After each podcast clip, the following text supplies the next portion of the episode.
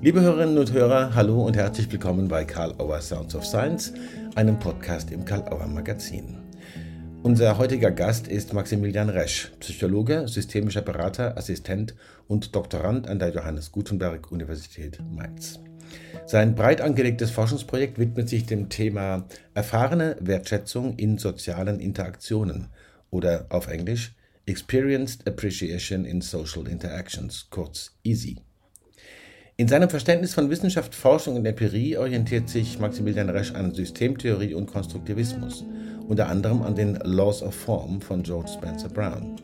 Allein das Grund genug, ihn bei Karl Auer Sounds of Science zu seinem Forschungsprojekt zu befragen. Viel Spaß beim Gespräch mit Maximilian Resch bei Karl Auer Sounds of Science.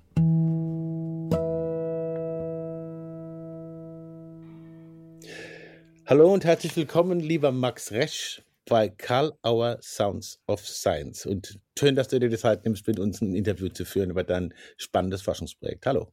Ja, sehr, sehr schön hier zu sein, Matthias. Und ich bin sehr froh, heute hier sein zu dürfen und sehr gespannt, welche Fragen du für mich bereithältst und mhm. welche Antworten ich so finden werde. Ja, schauen wir. Also du bist ja mittendrin in einem hochspannenden Forschungsprojekt, wie ich finde, und das passt optimal eigentlich zu Sounds of Science, denn du bist mitten in der Science drin. Äh, vielleicht willst du aber einfach mal kurz noch, dass die Hörerinnen und Hörer äh, wissen, mit, mit, wem sie dazuhören. Du bist bei einem Forschungsprojekt an der Uni Mainz und äh, wenn ich das richtig verstanden habe, ist das ein Projekt äh, für ein Doktorat auch. Und vielleicht sagst du kurz zum Umfeld, äh, Lehrstuhl und so, wo das angesiedelt ist, das Forschungsprojekt, auf das wir dann genauer eingehen werden. Mhm. Genau, also von Haus aus bin ich Psychologe. Ich habe im mhm. Bachelor und Master studiert in Mainz mhm. und arbeite jetzt in der Abteilung Psychologie in den Bildungswissenschaften, mhm. manchmal auch genannt pädagogische Psychologie, mhm. ähm, an der Johannes Gutenberg Universität in Mainz. Und mhm. ich bin darüber hinaus auch systemischer Berater, ja. zwei Jahre ausgebildet und das fließt alles in meiner Arbeit zusammen. Genau. Da kommen wir auf den Punkt. Also bevor wir inhaltlich äh, ein bisschen einsteigen auf dein Forschungsthema Wertschätzung, äh, ist vielleicht aus dem Hintergrund, den du jetzt erwähnt hast, eben, dass du auch äh, praktische Erfahrung als Beratender hast und das, eine systemische Ausbildung hast und dich vielleicht auch so mehr oder weniger als Systemiker verstehen würdest, wenn ich das mal so forsch sagen darf. mhm. Was macht es aus, wenn ein Systemiker Forschung macht und Wissenschaft? Mhm. Ja, das ist eine super spannende Frage. Ich habe mir im Vorfeld auch die Frage gestellt, wie kann ich mein Forschungsthema, meine Forschungsprojekte sozusagen so transportieren, dass es nicht so trocken wird, dass es spannend mhm. wird und dass wir auch bei alledem nicht den Zusammenhang verlieren zum Systemischen. Mhm. Genau. Ähm, wie würde ich einsteigen? Ich würde so einsteigen, erstmal zu erläutern, was bedeutet wissenschaftliches Arbeiten für mich. Mhm. Und für mich und hier würde ich mich ganz gerne den, der Laws of Form nach George Spencer Brown bedienen und das Feld mal von hinten aufräumen und erstmal die Frage stellen, was bedeutet wissenschaftliches Arbeiten für mich eben gerade nicht? Ja. Natürlich immer mit dem Disclaimer in meiner Disziplin. Also mhm. wenn ich sage, wissenschaftliches Arbeiten bedeutet für mich nicht, dann meine ich damit in der Psychologie vorausgesetzt, dass man empirisch arbeitet und immer mit meiner Wahrnehmung natürlich. Mhm. Ich meine damit nicht, andere Wissenschaften, die genauso wissenschaftlich, aber ganz anders arbeiten, seien nicht wissenschaftlich. Ich beziehe okay. mich nur auf meine Wissenschaft. Mhm. Was bedeutet wissenschaftliches Arbeiten für mich nicht? Es bedeutet nicht, dass ich mich in die stille Kammer zurückziehe, ganz alleine und dann über die Welt nachdenke und irgendwann sage, jetzt habe ich's. Ich habe es verstanden, ich habe lang genug drüber nachgedacht. Mhm. So funktioniert die Welt. Mhm. Ich erinnere mich da immer ganz gerne an Die Gewissheit der Ungewissheit von Bernhard Pörksen und das mhm. Theaterstück, das Heinz von Förster im Interview beschreibt. Mhm. Das Theaterstück mit dem Baum, mit dem Mann, mit der Frau. Mhm. Und mache mir immer wieder bewusst, wenn ich da so ganz alleine in meiner stillen Kammer sitze, ob ich dann den Baum sehe oder die Frau oder den Mann oder gar nichts von alledem, mhm. Hängt natürlich immer davon ab, welchen Blickwinkel ich gerade anlege. Mhm. Und von dem Blickwinkel habe ich nun mal nur einen. Ich habe nur mein Hirn, nur meinen Blickwinkel und würde auf dieser Grundlage dann Aussagen treffen, so funktioniert die Welt. Und das ist für mich nicht, wie ich empirische Wissenschaft verstehe. Mhm. Ähm, ein anderer Punkt wäre zu sagen, wir gehen anekdotisch vor. Also ich gehe unsystematisch in die Welt hinaus und befrage einige wenige Personen. Mhm. Ich würde also vielleicht sagen, Person A und Person B haben dieses oder jenes erlebt. Mhm. Also scheint das ja ein Beleg dafür zu sein, dass die Welt so ist. Mhm. Das wäre für mich auch nicht empirisch wissenschaftlich, weil wenn wir in der Metapher des Theaterstücks bleiben, dann würden wir jetzt einfach nur zwei Personen mehr auf die Bühne stellen. Dann mhm. stehen wir da zu dritt, haben drei unterschiedliche Blickwinkel. Mhm. Allerdings glaube ich, ist es relativ offensichtlich, dass es dann schwierig wird, anhand dieser drei Blickwinkel auf die Allgemeinheit zu schließen. Mhm, mhm. Anhand dieser drei Blickwinkel zu sagen, okay, also wenn wir jetzt alle drei den Baum sehen, weil wir hier stehen unter diesen Einflussfaktoren, dann sollte das ja für alle gelten. Mhm. Das wäre nicht zwingend empirisch wissenschaftlich für mich. Mhm. Und wir können uns auch bewusst machen, wir sind ja alle in unserer Prägung, wir sind alle in unserer, in unserer Perspektive in gewissen Teilen behaftet. Mhm. Wir erzählen uns vielleicht auch alle, und da denke ich an Liebesgeschichten neu erzählen von, von Hudson und O'Hanlon, wir hm. erzählen uns alle unsere Geschichten. Mhm. Immer und immer wieder. Und mhm. wenn wir sie oft genug erzählt haben, dann nehmen wir sie als Wahrheit an. Dann haben wir uns unsere Wirklichkeit so konstruiert, dass wir sagen, okay, ich habe es mir oft genug erzählt, ich glaube, es kann gar nicht anders sein. So mhm. muss es sein. Mhm. Mhm. Und wenn ich jetzt meine Aussagen auf diesen wenigen Personen fuße, dann ist es natürlich relativ schwierig, allgemeingültige Aussagen zu treffen. Ja. Deswegen vielleicht der Bogen und du merkst, ich komme so ein bisschen ins Monologisieren. Du darfst mich immer unterbrechen, wenn du möchtest, aber ich auch bloß tun, aber ich bin gerade sehr gespannt. Ich äh, bin da auch wirklich dann in meinem Thema und, und wissenschaftlich ist einfach ein Bereich meines Lebens, für den ich sehr brenne, würde ich sagen. ähm, also was ist Wissenschaft, um jetzt das umzudrehen? Was ist empirische Wissenschaft für mich? In meinem Verständnis schaffen wir uns in dem Moment, in dem wir wissenschaftlich arbeiten, ja ein Abbild der Wirklichkeit. Mhm.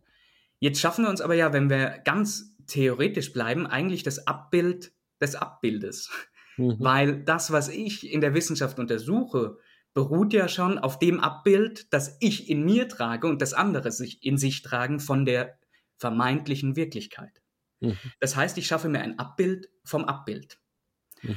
Und aufgrund dessen bedeutet wissenschaftlich arbeiten für mich, dass wir als aller, allererstes deduktiv vorgehen. Hm. Das heißt, wenn ich mir etwas anschaue, brauche ich erstmal eine Theorie. Mhm. Mhm. Ich muss mich erstmal fragen, okay, warum sollte ich mir das jetzt da draußen in der Welt anschauen? Mhm. Warum sollte, um jetzt zu meinem Forschungsthema zu kommen, warum sollte Wertschätzung wichtig sein? Mhm. Wie sollte Wertschätzung mit anderen Konstrukten mit anderen Maßen zusammenhängen und warum. Das hm. heißt, ich brauche erstmal ein, eine gute Theorie, mhm. von der ich Hypothesen ableite. Und da ziehe ich immer ähm, den, den Falsifikationismus von Karl Popper, beziehungsweise von Sir Karl Popper, ähm, hinzu. Denn wir müssen natürlich, wenn wir Theorien haben und anhand dieser Theorien Hypothesen ableiten, auch scheitern können. Mhm. Wenn ich eine wissenschaftliche Hypothese formuliere, und das bedeutet Wissenschaft für mich, dann muss ich auch am Ende des Tages Unrecht haben dürfen. Mhm. Denn erstmal habe ich ja nur die Theorie. Mhm. Und damit gehe ich in die Welt. Mit mhm. meinem Abbild des Abbildes, der mhm. vermeintlichen Wirklichkeit. Und es mhm. könnte sein, dass dieses Abbild des Abbildes scheitert. Und das macht für mich gutes wissenschaftlich, empirisch-wissenschaftliches Arbeiten aus. Das heißt also, ich habe eine Theorie, ich habe meine Hypothesen, ich ziehe in die Welt hinaus und beginne dann, Personen zu befragen. Mhm.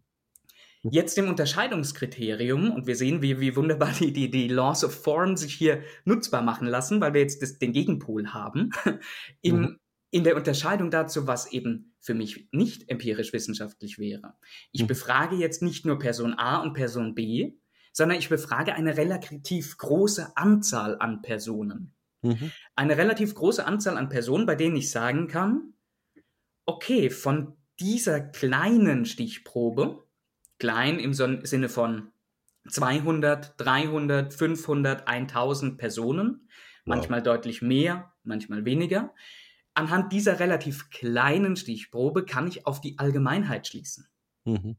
Ich kann Aussagen treffen, bei denen ich mit gewisser Wahrscheinlichkeit sagen kann, okay, ich glaube, das kann ich generalisieren. Mhm. Zu einem gewissen Teil. Und es geht ja in dem Fall um die Generalisierung von etwas, was äh, ein Wort und äh, Aktionsgebrauch hat, Wertschätzung. Genau. Der in vielen Feldern, äh, zum Teil wird ja auch gesagt, das schon, würde schon ein bisschen inflationär gebraucht. Umso wichtiger mhm. scheint mir zu sein, dieses Forschungsvorhaben zu gucken, wie kann ich denn das Modell skizzieren und ein bisschen äh, valider und reliable machen. Worum es eigentlich bei erfahrener Wertschätzung handelt. Also du hast jetzt gesagt, du interviewst viele Leute und versuchst mhm. möglichst repräsentativ, auch das vielleicht das falsche Wort in deinem Sinn, weiß ich nicht, mhm. äh, was zu finden. Was ist sozusagen dieser Forschungsfokus, ja, wenn es um Wertschätzung mhm. geht? Und äh, ich packe gleich was dazu. Wie willst du diese Fragestellung, wenn du die gesagt hast, äh, weiter dann auswerten in Bezug auf das, was du von den Leuten erfahren hast? Also was, genau. es geht um Wertschätzung, aber mhm. wenn das eine Frage bringen würde, mhm. äh, was, was ist die zentrale Frage in Bezug auf den Themenkomplex Wertschätzung, der natürlich für das systemische Feld hochinteressant ist? Ja, was ist die zentrale Frage? Das ist ja. eine sehr gute Frage. Ähm, als ich vor einem Jahr meine, meine Stelle an der Johannes Gutenberg Universität angetreten habe, habe ich mir genau diese Frage auch gestellt. Ja. Was, was ist die zentrale Frage, wenn wir über Wertschätzung sprechen? Mhm. Und es gefällt mir sehr, sehr gut, dass du erzählst, Wertschätzung wird manchmal fast schon inflationär gebraucht. Hm. Ich glaube, und das wäre auch der Bogen, wie kam ich zum Thema eigentlich? Wie kam ich dazu, dass mich Wertschätzung gecatcht hat, dass ich für mich entschieden habe, dazu möchte ich forschen. Ich glaube, fast alle Personen, die praktisch arbeiten, ganz gleich in welchem Feld, mhm. fast all diese Personen haben Berührungspunkte zu Wertschätzung.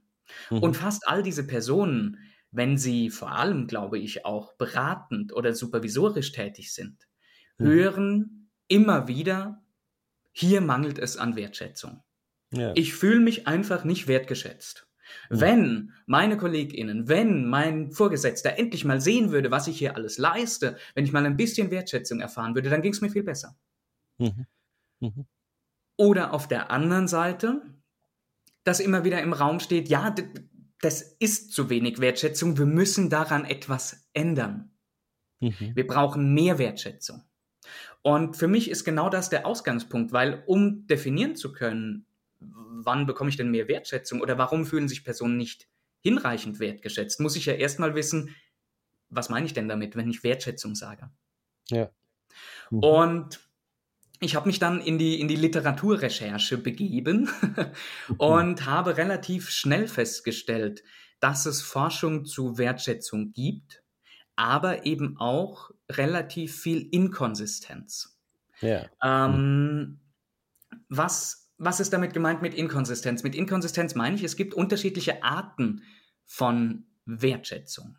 Mhm. Das heißt, relativ oft wird Wertschätzung synonym und als alleinstehender Begriff benutzt. Wenn wir jetzt aber in die Forschung schauen, dann gibt es verschiedene Arten. Eine Art wäre zum Beispiel die Wertschätzung, nicht diejenige, die ich erfahre, sondern diejenige, die ich empfinde in mir.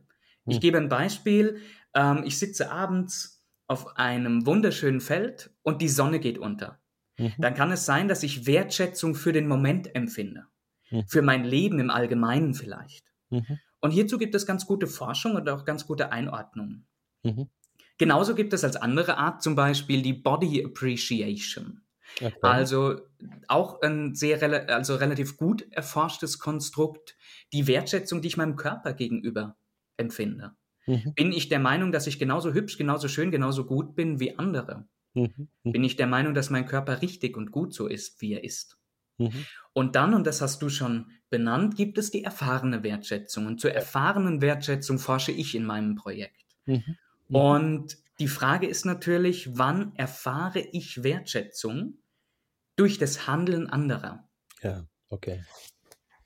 Und hier kommen wir eigentlich auch schon zur, zur Konkretisierung, was ein erster Schritt ist, den ich vollziehen möchte, denn ich möchte weg von die Wertschätzung und mhm. mich hinbewegen zu einem konkreteren Konstrukt. Und deswegen bin ich dabei, das Konstrukt easy zu entwickeln. Also easy bedeutet experienced appreciation in social interactions. Okay. Das heißt, wir kommen weg von die Wertschätzung mhm. hin zu etwas Konkretem, und zwar der erfahrenen Wertschätzung in mhm. sozialen Interaktionen. Mhm. Kurz easy. Damit ist dann auch ganz gezielt nicht gemeint die erfahrene Wertschätzung, wenn ich morgens alleine im Büro sitze, mhm. sondern damit ist gemeint die erfahrene Wertschätzung, wenn ich mit anderen direkt oder indirekt interagiere. Mhm. Das macht natürlich die Sache, wenn ich da kurz einhaken darf, Gerne. Äh, hochgradig äh, praktisch in der Fragestellung oder, oder in, in, dem, was dann für die Leute rauskommen äh, kann, weil nicht leer definiert wird, Wertschätzung hat das zu sein, also sozusagen dann die negative Art von rumphilosophieren, sondern es wird, es geht natürlich dann ganz konkret, ganz konkret daran, habe ich den Eindruck, die Leute, die dann antworten, äh, werden das sehr individuell machen und äh, mhm. verstehe ich richtig, dass daraus geguckt werden soll, was gibt es da an Überschneidungen, an Ähnlichkeiten und was lernen wir dann darüber, über das, was Leute unter Umständen auch erwarten, in Bezug darauf, was, was, was Wertschätzung ist oder wo sich Wertschätzen zeigt, mhm. da fällt es immer wieder als Verb ein. Würdest ja. du da einen Unterschied machen? Das Verb, wertschätzen und die Erfahrung von wertgeschätzt sein und mhm. Wertschätzung als Nomen zum Beispiel? Mhm. Mhm. Ähm, ja, ja, würde ich. Ähm, weil wir, und deswegen wollte ich unbedingt diese, diesen ersten Einstieg ziehen mhm. mit was bedeutet Wissenschaft für mich, weil mhm. wir uns das Abbild des Abbildes schaffen. Mhm. Und ich glaube, es ist ganz, ganz wichtig, wenn wir wissenschaftlich arbeiten, dass wir sehr genau sind. Dass wir nicht viel synonym beschreiben, mhm. sondern dass wir, wenn wir von einem Konstrukt sprechen, dieses auch konsistent nutzen. Das heißt, wenn ich sage wertschätzen, würde ich konkretisieren und würde sagen, wertschätzen im sozialen Miteinander. Mhm. Ich würde weiter konkretisieren und eher sagen, wertschätzen durch andere in meinem sozialen Miteinander. Mhm. Das heißt, dass wir ganz klar bleiben bei, es geht um erfahrene Wertschätzung, weil wenn ich das ein bisschen flapsig formulieren soll, bei erfahrener Wertschätzung ist es eigentlich komplett egal, ob mein Gegenüber das auch so gemeint hat. Okay. Bei der Untersuchung erfahrener Wertschätzung geht es darum, wie wertgeschätzt fühle ich mich. Mhm. Und wenn ich mich wertgeschätzt fühle, da kommen wir später auf die ersten Ergebnisse, die ich schon so ein bisschen mitbringen kann, mhm. Mhm. dann hat das einen Einfluss darauf, wie es mir geht. Mhm. Dann hat das einen Zusammenhang zumindest mit meinem Wohlbefinden. Mhm. Da fragt aber niemand, die KollegInnen oder den Vorgesetzten, hast du es auch so gemeint? War es mhm. deine Absicht, wertschätzend zu handeln? Mhm. Das heißt, auch hier ist es ganz wichtig, immer beim Erfahren zu bleiben. Deswegen, ja, würde ich einen Unterschied sprachlich machen und mhm. schauen, so genau zu bleiben wie möglich. Mhm. mhm. Fragen wir mal nach dem Ziel von mhm. dem, was die, was die Forschung haben würde und kleiden das mal in so eine klassische äh, Frage rein, wie es bei Systemen ist.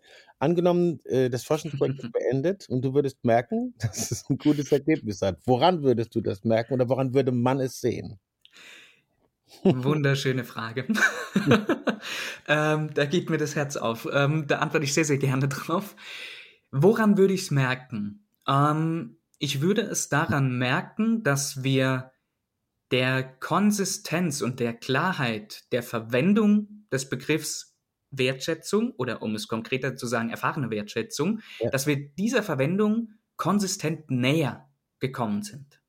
Ich würde es daran merken, dass ich das Gefühl hatte, hätte, okay, wir haben jetzt hier ein Konstrukt entwickelt, das wir auch wirklich in unterschiedlichen Kontexten anwenden. Untersuchen und vor allem auch vergleichen können. Mhm. Weil ich glaube, das ist ein Punkt, der mir ganz, ganz wichtig ist. Wertschätzung wird zum Teil aktuell auch noch synonym verwendet. Das mhm. heißt, in einigen mhm. Forschungsbereichen ist die Rede von Respekt und Wertschätzung als einem Konstrukt. Also es wird synonym verwendet. Mhm. In anderen Kontexten ist es Anerkennung und Wertschätzung. Mhm. In wieder anderen ist es die sogenannte soziale Unterstützung, die wir durch andere erfahren. Mhm. Und Wertschätzung wird sozusagen als Subfacette verstanden. Und woran würde ich merken, dass das Ziel erreicht ist? Ich würde es daran merken, dass wir Wertschätzung als eigenständiges Konstrukt ausgliedern. Mhm. Dass wir sagen, ja, Wertschätzung, und zwar die erfahrene Wertschätzung, steht alleinig da und es ist nicht dasselbe wie Respekt oder soziale Unterstützung, sondern es ist was Eigenes und wir haben ein bisschen mehr Klarheit darüber, was es denn ist. Hm. So klar das sein kann. Du hast vorhin schon von so ersten Befunden gesprochen. Ich will, aber trotzdem, ich will es verbinden mit einer Frage, mhm. äh, dass man nochmal eine Vorstellung hat, in knappen Worten sozusagen, wie sieht das aus sozusagen? Was, was, was machst du dann bei diesen Befragungen, bei diesen empirischen mhm. Vorgehensweisen? Wie stellt man sich das vor? Jetzt beobachte ich dann Max Resch, wie er da gerade seine Forschung macht. Wie sieht es mhm. aus? Mhm. Und gibt es vielleicht schon so eine erste Richtung, das, das ein bisschen genauer auszuprofilieren, was eben mhm. Wertschätzung heißt, im Gegensatz oder im Unterschied zu dem, wo es äh, doch immer wieder synonym verwendet wird, wie du gesagt hast, Respekt. Also zum mhm. Beispiel mhm. äh, erstmal so, wie stellt man sich das vor, mhm. wer geforscht wird und was gibt es schon so ein paar Outlines, wo du sagen könntest, ah, mhm. Das, ja. das haben wir schon mal gesehen. Mhm. Ja, sehr, sehr gerne. Ähm, wie, wie stellt man sich das vor? Zunächst brauche ich eine Theorie. Mhm. Ähm, hier können wir ganz zurückgehen zu Gandhi, tatsächlich, was ich auch getan habe, denn ich arbeite auch viel mit Jugendlichen und sehr viel zu Gewalt, zu mhm. Aggression. Und dann mhm. geht der Weg relativ schnell zur Gewaltlosigkeit. Mhm. Ähm, und das war auch mein Berührungspunkt mit, mit mhm. Gandhi. Und ähm, Gandhi, ich, ich zitiere in eigenen Worten, äh, Gandhi sagt, zwischenmenschliche Interaktionen sollten eben von Verständnis, von Akzeptanz, von Respekt, aber auch von Wertschätzung geprägt sein, mhm. um mehr Freude, mehr Erfüllung, mehr Harmonie in die Welt zu tragen. Mhm. Und das hat mich sehr berührt. Also grundlegend, wenn man sich mehr mit Gandhi beschäftigt, erkennt man sehr schnell, dass er sehr, sehr systemisch ähm, Schriften verfasst hat, mhm. dass er sehr, sehr äh, klar den Blick auf Systeme und die einzelnen Bestandteile hatte, aber es hat mich einfach auch mit meiner forschenden Brille berührt. Mhm. Und von Gandhi können wir, können wir weitergehen, denn scheinbar hat seine Einschätzung auch in der Wissenschaft resoniert und es gibt die sogenannte Stress as Offense to Self Model, beziehungsweise Theorie um den Satz so zu beenden, den ich ihn angefangen habe. Die Theorie besagt, der Stress, den wir empfinden, kann ein Angriff, eine Gefährdung, eine Bedrohung für unseren Selbstwert sein. Mhm. Und diese Theorie ist äh, entstanden durch die Forschungsgruppe um Semmer et al. Mhm. Und Semmer et al. ordnen Wertschätzung hier als eine Stärkung des Selbstwerts ein. Das mhm. heißt, wir können an dieser Theorie einordnen, wenn ich mich nicht so wertgeschätzt fühle, dann sollte das Stress in mir auslösen und in der Folge meinen Selbstwert angreifen. Mhm. Wenn ich mich wertgeschätzt fühle, dann sollte das weniger mit Stress einhergehen und mein Selbstwert sollte geboostet, also er sollte gestärkt werden. Mhm. Und das ist die Theorie. Also wie gehe ich vor? Ich bin dann in die Empirie mit dieser Theorie mhm. und habe Personen befragt. Mhm. Und zwar befragt mit einem Online-Fragebogen. Und wir sehen anhand der Theorie ergibt sich eigentlich relativ schnell schon, was wir uns anschauen müssen. Wir mhm. brauchen Wertschätzung, wir brauchen Stress, wir mhm. brauchen den Selbstwert. Mhm. Mhm. Und wir können dann noch weitergehen an, an bisherigen empirischen Fragestellungen und sagen, hey, es wäre doch auch spannend, wenn wir uns anschauen, wie zufrieden sind denn Personen im Zusammenhang mit Wertschätzung mhm. und wie motiviert bzw. emotional erschöpft sind sie. Okay. Mhm. Und so bin ich in die Empirie und habe in einer ersten Studie 231 Personen befragt, okay. die mir diesen Fragebogen beantwortet haben.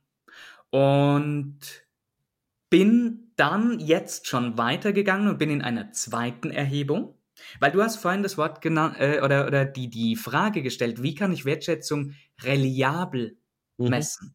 Mhm. Und dafür braucht es wenn wir das ganz sauber machen, mehr als eine Erhebung. Ja. Ich muss sagen, okay, in dieser Stichprobe ist es so, aber ist es in einer anderen, komplett zufällig gewählten auch so? und deswegen brauche ich eine zweite Stichprobe und die erhebe ich gerade und bin mitten in der Erhebung für die zweite Stichprobe. Mhm. Aber wir stellen uns jetzt also vor, man beobachtet den Maximilian Resch beim Erheben seiner Daten. Das bedeutet, er sitzt vor seinem Laptop und klickt immer wieder Seite aktualisieren und schaut im Online-Tool, sind mehr Personen dazugekommen und freut sich dann darüber. Also so sehr, so sehr äh, empirische Erhebungen tatsächlich aktuell aus. Ja. Ja, es ist, es ist wohl auch schon, man muss ja schon dranbleiben, ne? Und fleißig bleiben. Unbedingt. Also ich habe so den Eindruck, nach dem, was du sagst, ist auch ein, eine Haltung, wenn man das so sagen will, in dieser mhm. ganzen Vorgehensweise immer die äh, Ergebnisskepsis, ja? Mhm. ja? Mhm. Also, wenn, wenn du jetzt sagen würdest, mh, also du musst jetzt nicht verraten, ich frage trotzdem, mhm. was gibt es denn für erste Outlines nach der ersten Erhebung? Äh, und wo wäre eine, wo du sagen würdest, würde ich gern behalten, aber ich bleibe gern mal skeptisch. Ja. was gerne. die zweite Erhebung macht. Mhm. Gerne. Ähm, also, mein Ziel ist es, das würde ich gerne noch vorwegschieben, mein Ziel ist es, eine möglichst heterogene Stichprobe zu ziehen. Das heißt, du hast vorhin gesagt, Repräsentativität. Mhm, mh. Da bin ich immer skeptisch. also da bin ich immer skeptisch, aber ich tue alles, was ich kann, um eine möglichst repräsentative Stichprobe zu ziehen. Mhm. Das bedeutet, wir haben auch in der ersten Erhebung eine relativ starke Unterschiedlichkeit, was die Branchen und die Tätigkeiten angeht. Ah. Weil für mich ist es unglaublich wichtig. Also ich erhebe primär Wertschätzung, das ist wichtig, das noch einzuordnen im beruflichen Kontext. Okay. Ich beziehe mich jetzt erstmal in diesem ersten Projekt auf die erfahrene Wertschätzung durch KollegInnen mhm. und durch direkte Vorgesetzte. Mhm. Und mir ist es wichtig, keine Stichprobe zu erzeugen, die beispielsweise jetzt als Negativbeispiel besteht aus 120 jungen Studierenden zwischen 18 und 23. Und von da dann zu generalisieren auf die Arbeitswelt. Sondern mir ist es wichtig, eine heterogene Stichprobe zu treffen. Und das ist uns gelungen. Also wir haben sehr, sehr viel Unterschiedlichkeit. Was sind die ersten Befunde? Ähm, was mich sehr, sehr, sehr freut, ist Wertschätzung, oder ich sage jetzt einfach Synonym easy mhm. für die erfahrene Wertschätzung. Easy ähm, hängt zusammen mit dem globalen Selbstwert. Das heißt, mhm. Personen, die angegeben haben, dass sie sich wertgeschätzter fühlen, und zwar für beide Quellen, für Kollegen und Kolleginnen und für direkte Vorgesetzte, mhm. berichten auch einen höheren globalen Selbstwert. Okay. Mhm. Als weiterer Schritt, easy hängt zusammen mit dem wahrgenommenen Stress. Mhm. Und zwar mittelhoch und, und das ist mir ganz wichtig, mit dem wahrgenommenen Stress, der nicht nur arbeitsbezogen ist. Mhm. Das heißt, wir haben nicht gefragt, wie gestresst fühlt sich auf der Arbeit, sondern wir haben allgemein gefragt, wie viel Stress nimmst du in deinem Leben wahr. Mhm. Und was ich gerechnet habe, und ich gehe nicht, keine Angst, ich gehe nicht zu tief ins, ins Statistische, aber was ich gerechnet habe. Angst sind, kommt natürlich nicht drum rum, gell? Genau, ja. genau. Kommt, kommt man nicht drum rum. Äh, ich mache es auch sehr gerne. Von mhm. daher äh, äh, mag ich das auch, dass ich nicht drum rum komme. ähm, ich habe lineare Regressionen gerechnet. Das mhm. heißt, ganz, ganz vorsichtig können wir sagen, das Konstrukt EASY ist in der Lage, den wahrgenommenen Stress vorherzusagen. Okay. Aber ganz wichtig, limitiert auf diese eine Erhebung, auf diese eine Stichprobe. Anhand dessen können wir noch keine Kausalität annehmen. Wir mhm. können nicht sagen, wenn ich easy erhöhe, dann sinkt der Stress. Das, mhm. das wäre zu weit. Aber mhm. wir können sagen, es hat eine gewisse Vorhersagequalität. Mhm. Okay. So, das sind die zwei Befunde zum Stresses Offense to Self Model.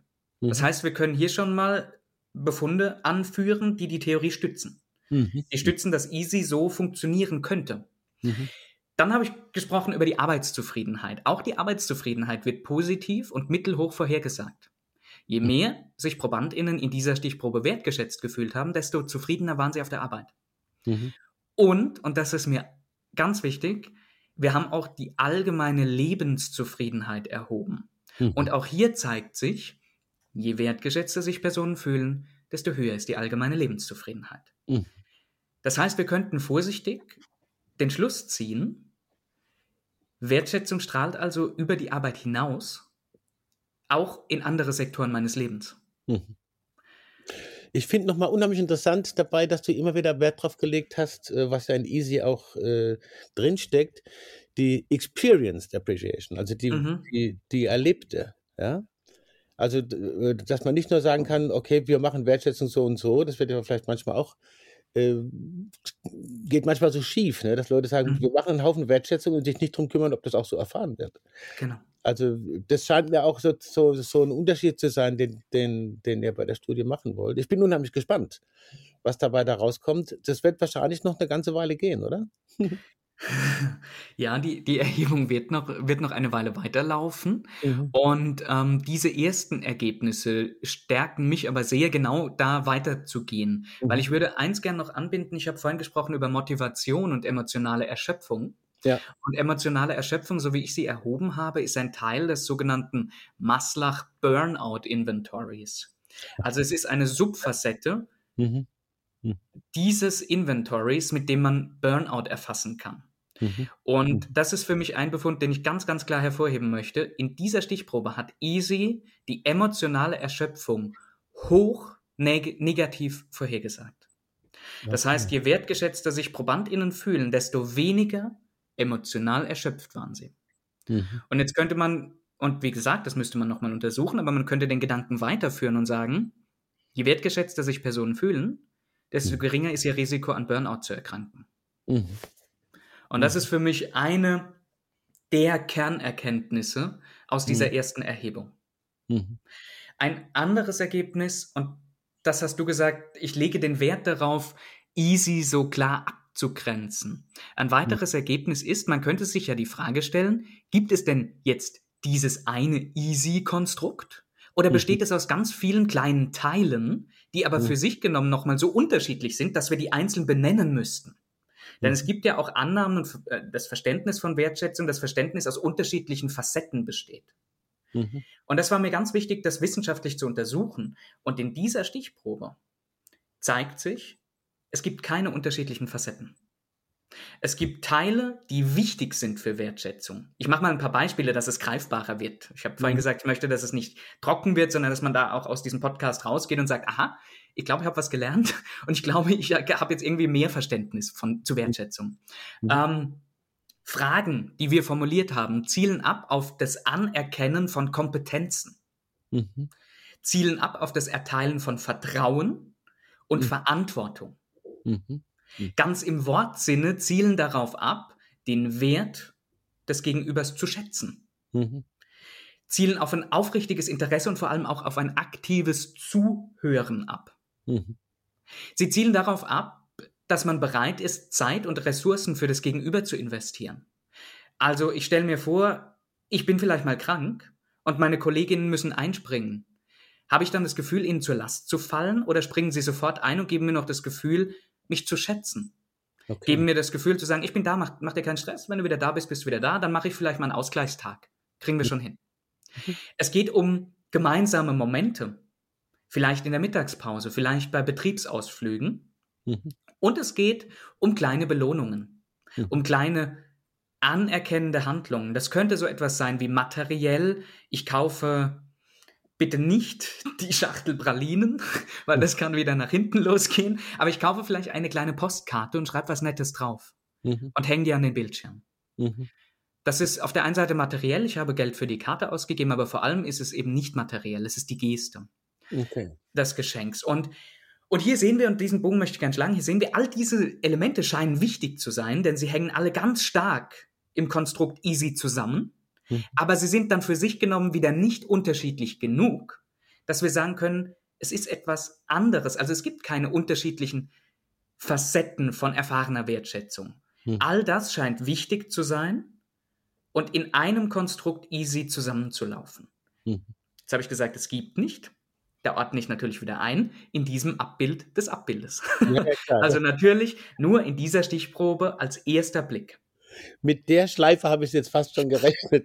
Was, was ich, wenn ich das mal so sagen darf, auch äh, sehr äh, wertzuschätzen finde, dass man diese äh, wohltuende Skepsis äh, mhm. einfach sozusagen weiter treibt und, und, sich von der weitertragen lässt. Ich bin irre gespannt, äh, wie das weitergeht. Ich meine, wir laufen jetzt ja immer wieder mal über den Weg und dann werde ich dich weiter löchern. Gerne. Finde ich einfach toll, dass du davon erzählt hast, äh, was da für eine Forschung läuft. Und vielleicht haben Hörerinnen und Hörer auch eine Idee davon, wie wichtig das sein kann. Mhm. In dem Moment, wo das äh, valide wird oder reliabel für, für eine mhm. Publikation, mhm. werden wir es ja auch erfahren. Mhm. Und da freue ich mich sehr drauf. Ich muss meinem Job nachgehen, ein bisschen auf die Zeit gucken, sorry.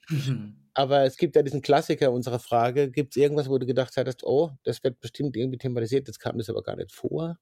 Mhm. Oder gab es eine Frage, die du während unseres Gesprächs sozusagen hast auftauchen sehen, zur Seite gelegt, das liegt da noch rum, dann wäre jetzt die Möglichkeit, da noch dran zu gehen.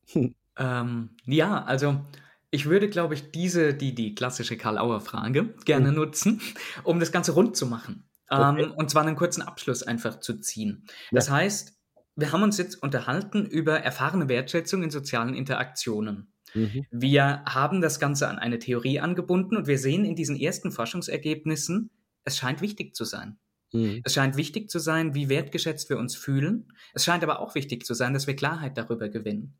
Mhm. Was bedeutet es, wie wertgeschätzt wir uns fühlen? Was ja. bedeutet es, dass Wertschätzung bei uns ankommt? Was muss denn unser Gegenüber tun, mhm. dass wir uns wertgeschätzt fühlen? Mhm. Und im Bogen und so ein bisschen als Legitimation für meine Forschung. Okay. Wenn wir uns wertgeschätzter fühlen, dann hat das eine Bedeutung für uns. Hm. Wir sind weniger emotional erschöpft scheinbar. Mhm. Wir sind zufriedener.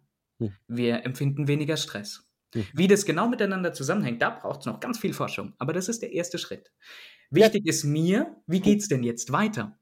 Mhm. Weiter geht es so, dass wir die zweite Erhebung durchführen. Mhm. Und da baue ich jetzt mal einen ganz kleinen Werbeblock ein wer Lust daran hat, an ja. dieser Erhebung teilzunehmen. Oh. Und wer sagt, oh, das war ja super spannend, ich möchte gerne die Wissenschaft unterstützen, mhm. der kann bestimmt, und das baut ihr bestimmt so ein, auf einen kleinen Link klicken ja. und sehr, sehr gerne zur Wissenschaft und zu einer wertschätzenderen Praxis beitragen. Mhm. Und genauso ist es auch so, es ist immer schön, sich mit Menschen auszutauschen, die die Faszination für Wertschätzung teilen Mhm. Das heißt, man kann mir immer anfragen, man kann mir immer Mails schreiben und mhm. mit mir in den Austausch kommen zur Wertschätzung und zur Unterstützung des Projektes. Und ich glaube, mhm. so würde ich, würde ich gerne schließen. Also wie geht es weiter? Mit ganz, ganz viel Forschung. Ja. Von diesem Startpunkt ausgehend, erfahrene Wertschätzung scheint wichtig zu sein. Super. Den Link werden wir auf jeden Fall äh, sagen. Du wirst uns vielleicht noch geben. Wir tun ihn dann in den, in den Footer rein und den begleitenden Text. Sehr gerne. Und äh, ich, wenn ich jetzt in meinen Kalender angucke, vielleicht melde ich mich ja auch. Gerne. Finde ich spannend, ja. Also ich freue mich einfach auch, dass, das, dass da versucht wird, äh, aus dem Spekulativen vielleicht ein kleines bisschen rauszukommen und doch mhm. ziemlich klare Fakten zu haben. Wie gesagt, ich lerne auch gerade wieder Leute wertschätzen, die so viel von Statistik verstehen, wovon ich nicht so viel verstehe. Max, ich danke dir herzlich für deine Informationen und für dieses ausführliche Darstellen dieses Forschungsvorhabens und für auch für die Relevanz, die das mit Sicherheit haben wird. Ich danke dir, dass wir uns so wunderschön unterhalten haben und dass ich hier die, die Möglichkeit hatte, das in die Welt zu tragen. Denn genau das ist meine Vision. Wertschätzung geht uns alle was an. Mhm. Und wenn wir alle ein bisschen wertschätzender miteinander umgehen, dann wird die Welt ein bisschen schöner. Starkes Schlusswort. Danke, Max. Danke dir und einen wunderschönen Tag. Auch so. Maximilian Resch bei Karl Auer Sounds of Science. Karl Aber Sounds of Science gibt es unter anderem bei Apple Podcasts, Spotify, Soundcloud oder Amazon Music. Hinterlasst uns jetzt eine 5-Sterne-Bewertung oder schreibt eine Rezension. Wir freuen uns über euer Feedback. Wir möchten wie immer gerne noch hinweisen auf die weiteren Podcasts im Karl Aber Magazin. Heidelberger Systemische Interviews ist eine Kooperation mit dem Helm-Stierlin-Institut in Heidelberg. Die Autobahn-Universität bietet in Form von Vorlesungen und Vorträgen echte Hits der 1990er Jahre aus der systemischen Szene und darüber hinaus. Dr. Herbert Grassmann betreut die neue Podcast-Reihe Sich sicher sein. Hintergrund ist neben anderem die Bedeutung der Polyvagaltheorie für sich sicher sein. Besuchen Sie natürlich gerne unsere gesamte Website www.karl-auer.de, stöbern Sie im Programm mit den aktuellen Neuerscheinungen und im Magazin. Danke für die Aufmerksamkeit und bis zum nächsten Mal bei Karl Auer Sounds of Science.